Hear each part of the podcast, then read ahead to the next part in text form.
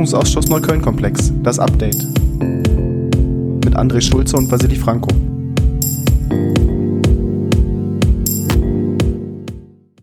Herzlich willkommen zu einer neuen Folge Das Update, dem Podcast zum Untersuchungsausschuss im Berliner Abgeordnetenhaus zur rechtsextremen Straftatenserie in Neukölln.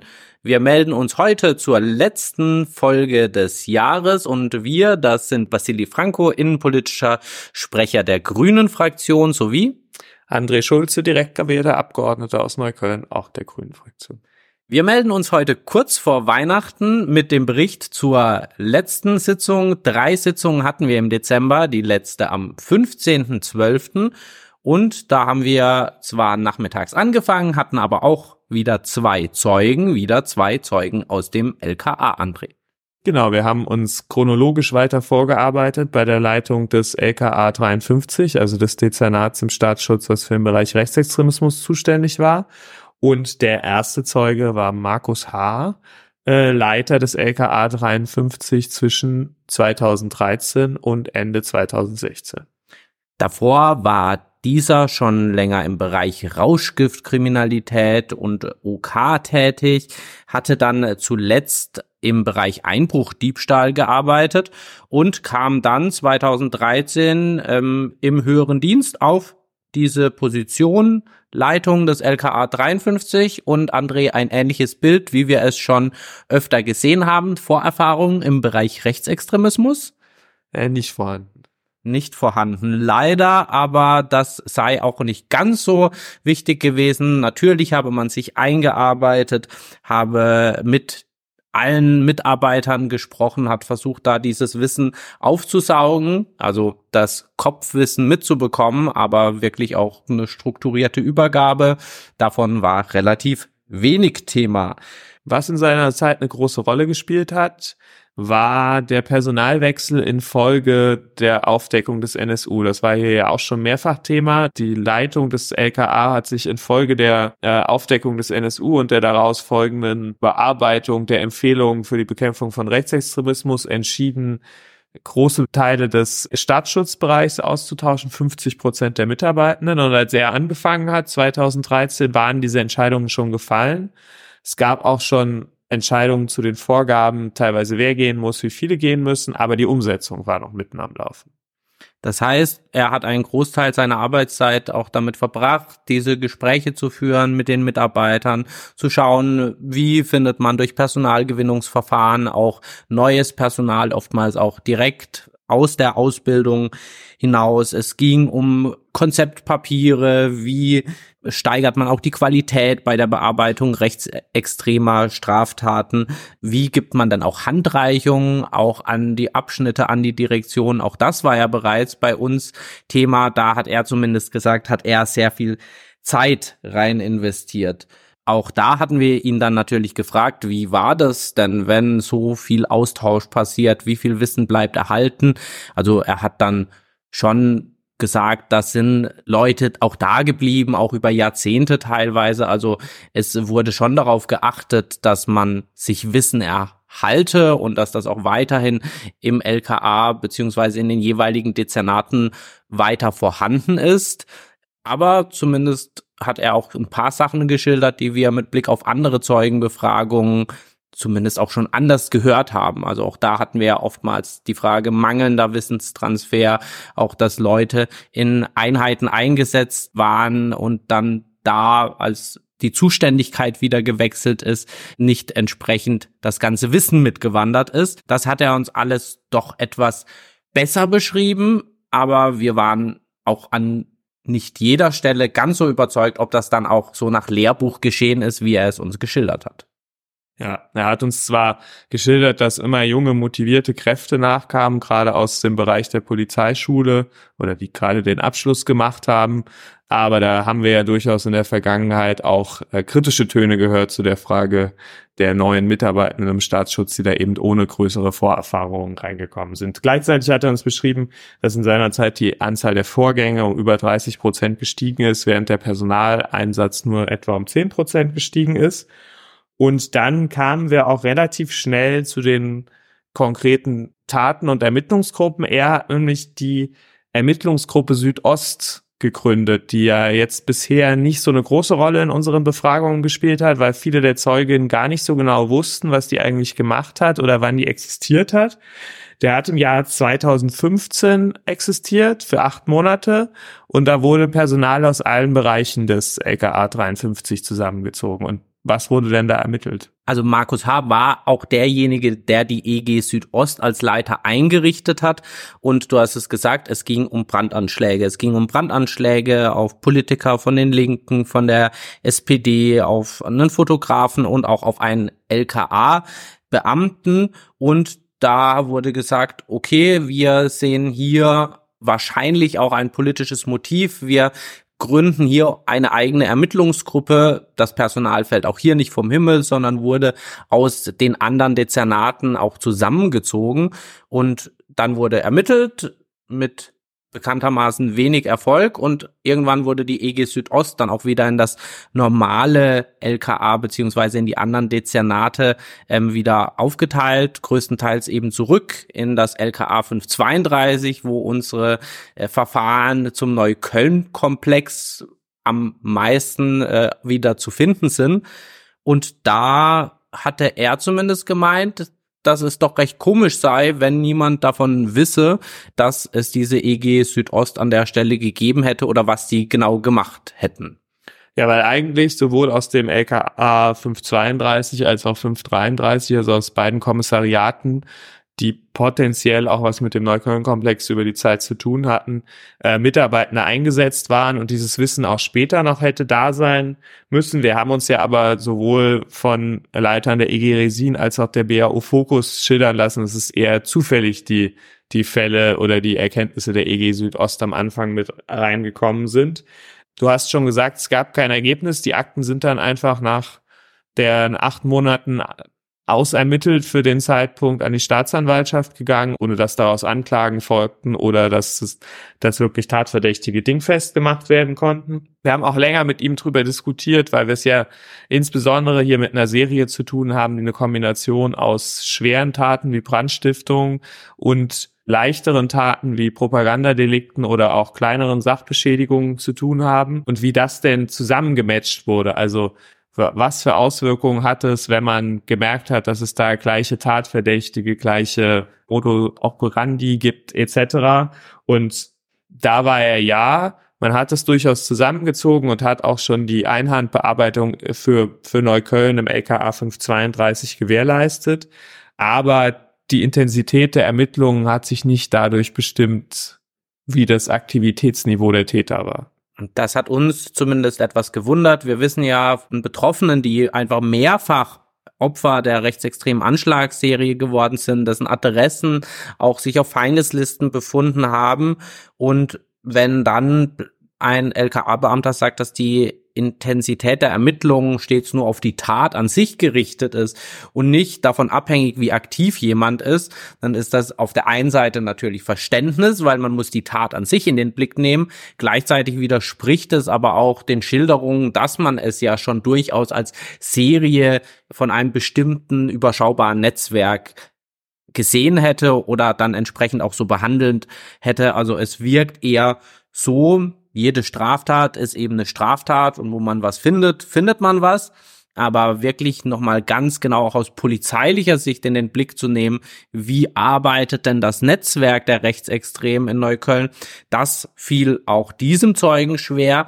Wir haben das an verschiedenen Stellen gemerkt, also nicht nur bei dem Zeugen, sondern auch bei anderen. Immer wenn wir ein bisschen tiefer gegangen sind, also um wie viele Rechtsextreme handelt es sich denn, wie sehen die Strukturen aus, da ging es dann recht schnell in recht allgemeine Aussagen. Also klar, die Haupttatverdächtigen hat jeder im Blick, aber es scheint schon so ein Eindruck zu sein, dass das, was in Neukölln da gewesen ist, auch bei den Führungspersonen im LKA gar nicht mit der Bedeutung und der Größe, die es damals hatte, wahrgenommen wurde. Ja, und dann haben wir auch noch über die Staatsanwaltschaft geredet. Äh, ist ja auch mal wieder ein häufiges Thema bei uns. Da hat er uns einen ganz konkreten Fall geschildert, der ihn sehr geärgert hat. Das ist der uns auch schon bekannte Fall der Website der Freien Kräfte Berlin-Neukölln, wo Julian B. als naheliegender Betreiber das Ermittlungsergebnis war, das LKA und da auch aus der Sicht des LKA genügend Akten zusammengetragen wurden für eine Anklage und äh, dann am Ende die Anklage durch die Staatsanwaltschaft nicht durchgeführt wurde, weil ein einfacher Grund. Es könnte ja auch die Freundin von Julian B. gewesen sein, die diese rechtsextreme Seite betrieben hat, auf der unzählige Adressen von jüdischen Einrichtungen aufzufinden waren.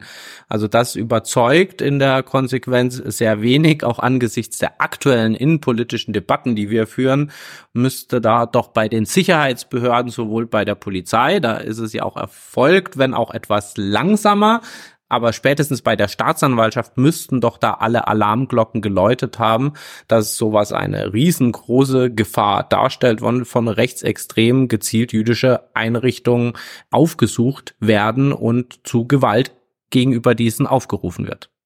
Insgesamt hatte zur Zusammenarbeit mit der Staatsanwaltschaft ausgeführt, dass die mit dem ersten Leiter des Staatsschutzdezernats recht gut lief, mit Oberstaatsanwalt K und dann mit dem uns schon bekannten Oberstaatsanwalt F, als der Wechsel stattfand, die Intensität des Austauschs und der Zusammenarbeit doch nachgelassen hat, aber so richtig bewerten wollte er das nicht, weil er dann Ende 2016 auch gegangen ist und die Zusammenarbeit jetzt keine so lange war.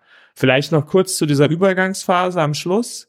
Er hat eine längere Übergabe mit seiner Nachfolgerin Frau J gehabt das fällt dann in die Zeit Ende 2016, wo einer der Tatverdächtigen, Sebastian T., auch wieder aus Haft entlassen wurde und eine neue Serie begann.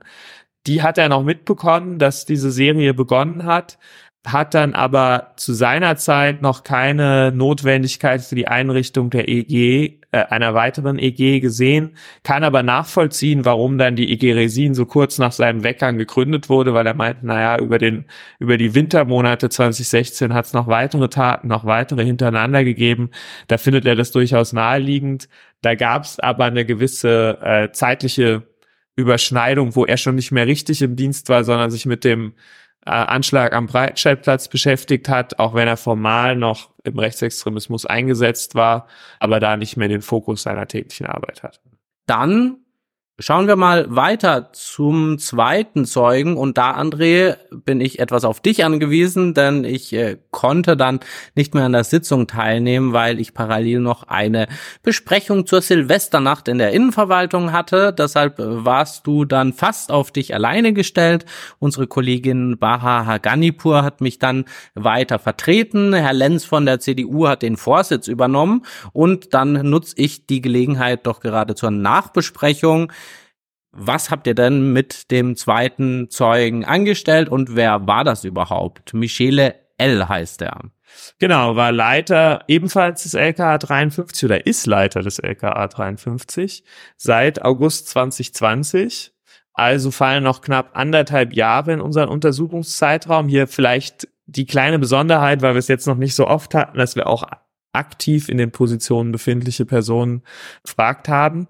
Unser Untersuchungszeitraum geht bis zur Einsetzung des ersten Untersuchungsausschusses am 4. Mai 2022. Das heißt, unsere Fragen beziehen sich vor allen Dingen auf diesen Zeitraum und auf Sachen, die in diesem Zeitraum passiert sind. Alles, was es jetzt an neuen Ermittlungen etc. gibt, bezieht sich nicht auf unseren Untersuchungszeitraum und wird deswegen im Untersuchungsausschuss auch nicht so intensiv diskutiert. Das vielleicht nur als Vorbemerkung, warum, wenn ihr der Sitzung gefolgt habt, zum Beispiel wir häufig gefragt haben, wie denn die Bewertung des drei rechtsextremen Szene im Mai 2022 war, weil wir ihn eben nicht fragen können, wie sie jetzt aktuell ist, weil das nicht mehr Teil unseres Untersuchungsauftrags ist. Der hat uns erstmal geschildert, dass er am Anfang seiner Tätigkeit gar nicht mit dem Neukölln-Komplex befasst war. Es gab zu dem Zeitpunkt ja noch die BAO Fokus. Die BAO Fokus war nicht dem Bereich Rechtsextremismus und Staatsschutz angegliedert, sondern direkt der Leitung des Staatsschutzes beim LKA 5 beziehungsweise dann später dem Staatsschutzkoordinator unterstellt. Und direkt dort angegliedert. Man hatte also so ein Stück weit eine Parallelstruktur beim, L äh, beim LKA 53 und bei der BAO Fokus, was die Bekämpfung von Rechtsextremismus angeht, wobei Neukölln eben klar bei der BAO Fokus lag. Die ist zum 31.10.2021 aufgelöst worden und dann sind die Zuständigkeiten aufs LKA 532, also auf das Kommissariat, was sich mit organisiertem Rechtsextremismus beschäftigt, übergegangen und lagen dann wieder in der Zuständigkeit eben jenes Herrn L., der der Leiter des LKA 53 war. Aber Moment, wenn du sagst August 2020, da ist er dort Leiter geworden, da war doch was im gleichen Moment, also mehr oder weniger zu Dienstantritt, ist ja die Generalstaatsanwaltschaft gekommen und hat ein paar der Fälle, also vor allem diejenigen, die besonders präsent sind, äh, Brandstiftungsdelikte gegen Ferhat Kotschak und auch äh, gegen den Buchhändler Heinz O.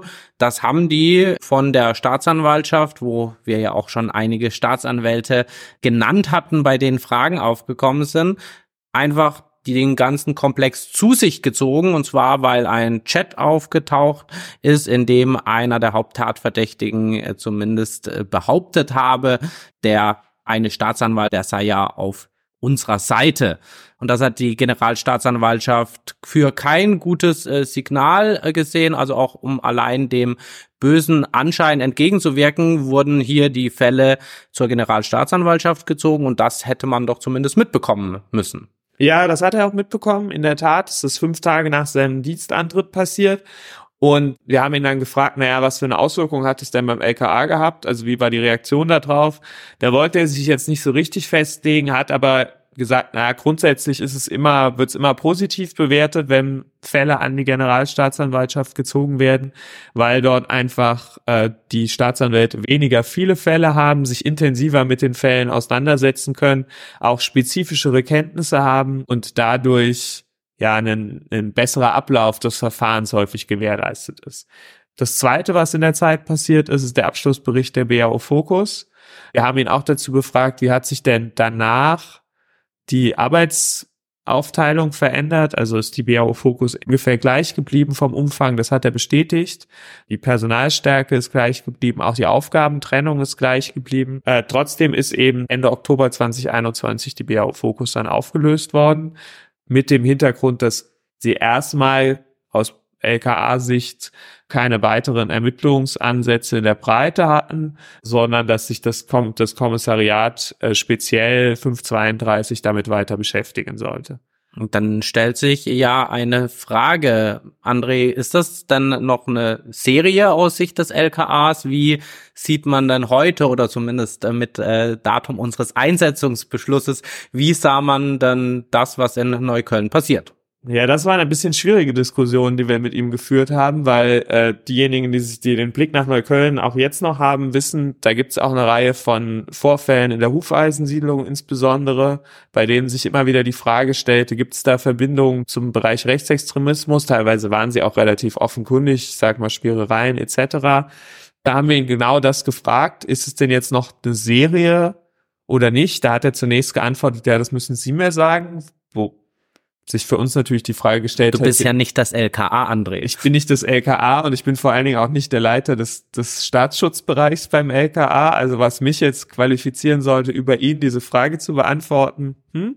Aber da hat er sehr ausweichend reagiert und war so ein bisschen so, na ja, ja, wissen Sie jetzt auch nicht so genau, ob das noch eine Serie ist. Ähnlich kompliziert war dann eine Frage hinsichtlich der rechtsextremen Strukturen. Also wir wollten wissen, welche Parteien oder Organisationen sind gerade besonders relevant. Wir haben ja immer wieder über die Jahre äh, mit den verschiedenen Organisationen, die wir auch erwähnt haben, gesehen, dass sich dieselben Personen immer wieder in neuen Gruppen und Zusammenhängen zusammenfinden.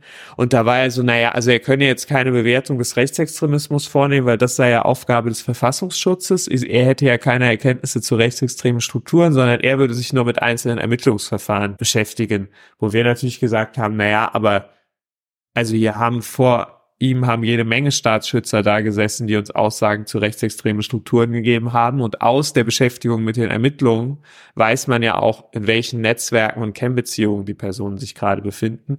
Da ist er dann Stück für Stück auch an den Punkt gekommen, uns noch bisschen was zu erzählen, insbesondere zum dritten Weg und zur Jugendorganisation des dritten Wegs. Aber neue Erkenntnisse haben wir dadurch nicht gewonnen. Das war eine teilweise sehr zähe Befragung. Und so klingt das auch. Da traue ich mich ja gar nicht, die nächste Frage zu stellen, die mich zumindest auch brennend interessiert. Wir hatten es hier ja auch schon von den über 300 Fällen, die beim LKA im Bereich Rechtsextremismus liegen geblieben sind. Mittlerweile sind es übrigens nicht mehr nur 364, sondern bereits 387 Fälle.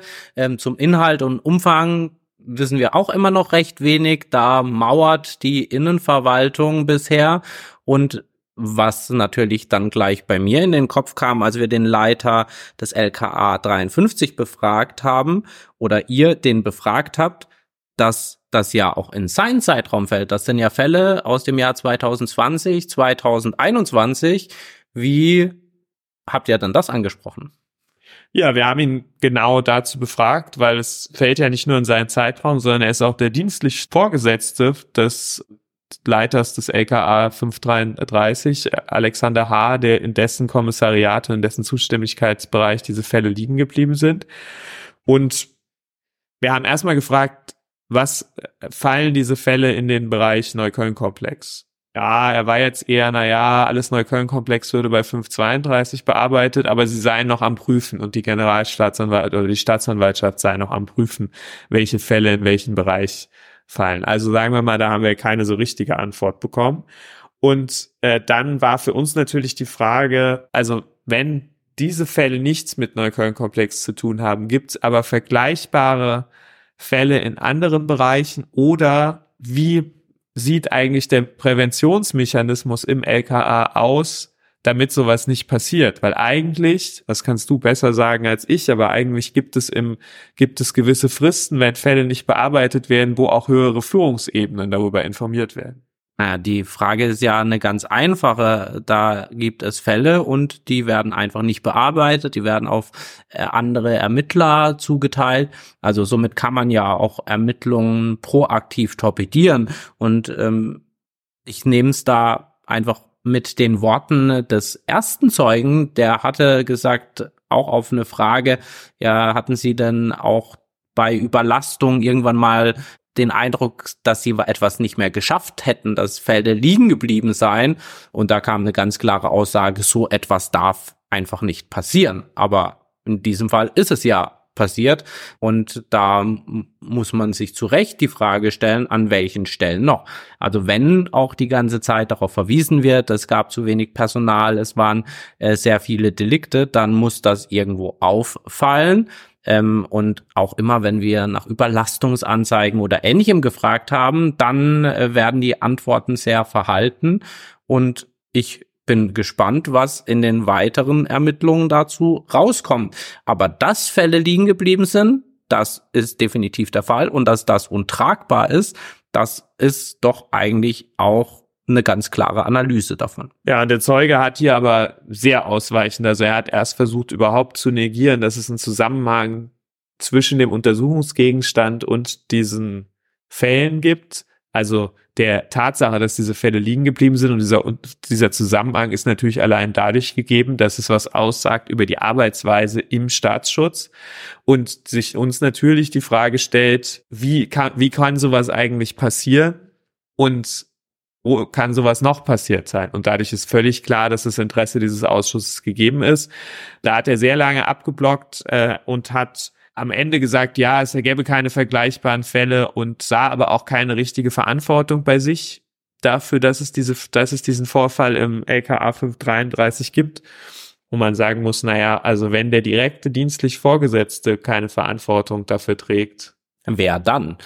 Das ist definitiv eine Frage, die sich stellt. Und selbst wenn man jetzt nicht davon ausgeht, dass das politisch motiviert war oder dass da ganz bestimmte Straftaten gezielt rausgenommen worden sind, sondern dem Argument der Polizei folgt, dass es sich hier über Überlastung gehandelt habe, warum auch den Führungskräften diese Überlastung nicht auffällt, was es für Mechanismen gibt, dass dann eben nicht Fälle einfach ins Nirvana verteilt werden. All das hat ja durchaus eine Relevanz, denn Herr L ist ja zuständig sowohl für das 533er als auch für das 532er Kommissariat, also letztendlich für alle, die sich irgendwie mit Rechtsextremismus beschäftigen und da sollte man so etwas schon auf dem Schirm haben. Naja, nun gut, die nächsten Befragungen kommen äh, definitiv. André, lass uns noch einen kurzen Ausblick wagen. Wir sehen uns ja wieder im Januar, am 12. Januar zur 23. Sitzung. Wen haben wir dann da geladen? Äh, ja, wir bewegen uns jetzt, wir haben jetzt alle Leiter des LKA 53 durchgearbeitet und bewegen uns eine Ebene höher auf die Leiter des Staatsschutzes. Wir beginnen wieder chronologisch mit den Leitungen des LKA 5 und zwar mit Oliver S., der von Mai 2011 bis Juni 2015 Leiter des äh, Staatsschutzes war. Und mittlerweile übrigens Polizeipräsident in Brandenburg ist. Und dann Jutta P., seine Nachfolgerin, die bereits 2014 seine Vertretung übernommen hat und nach seiner Zeit, also ab Mitte 2015 bis Ende 2018 Leiterin des Staatsschutzes war. Auch die kennen sich zumindest aus in Untersuchungsausschüssen, denn es gab ja auch den Amri-Untersuchungsausschuss, der auch bereits in ihren Zeitraum äh, gefallen ist. Zwei Führungspersönlichkeiten des LKA 5. Wir werden gespannt sein, machen mit den Erkenntnissen im und aus dem Staatsschutz dann nächstes Jahr weiter. Aber jetzt erstmal, lieber André, gönnen wir uns eine kleine Weihnachtspause und wünschen euch allen erholsame Feiertage. Wir brauchen die auch einmal und hören uns dann gut gelaunt und mit viel voller, frischer, äh, getankter Energie im nächsten Jahr wieder. Bis dahin alles Gute und einen guten Rutsch. Bis dahin.